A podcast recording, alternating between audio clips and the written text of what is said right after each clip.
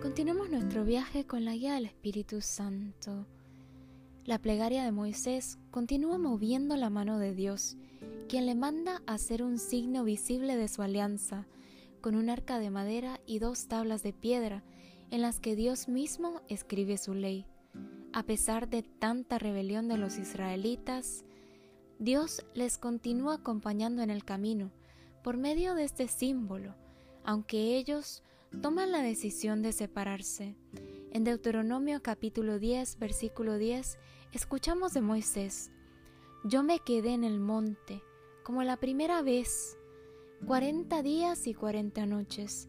También esta vez me escuchó Yahvé y renunció a destruirte. Y luego de esto, Dios les invita a tomar finalmente posesión de la tierra que le curó a sus padres.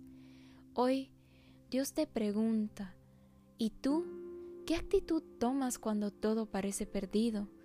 Cuando las cosas no salen como tú esperabas, confías en mis tiempos.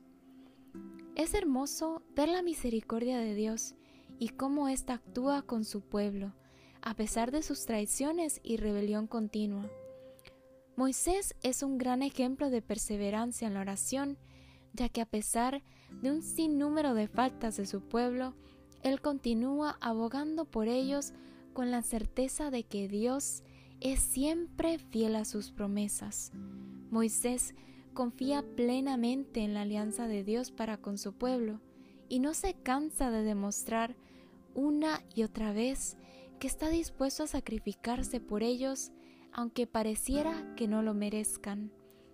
Moisés empieza a actuar desde la gratuidad de Dios y es capaz de reparar por sus hermanos sin cesar. Es Dios mismo quien se revela en la persona de Moisés para alcanzar a su pueblo sus promesas, y hoy Él quiere hacer lo mismo con nosotros, que al conocerle más íntimamente podamos llegar a querer imitar su accionar y dejarnos mover por el amor. Que el Señor abra nuestros corazones a su amor.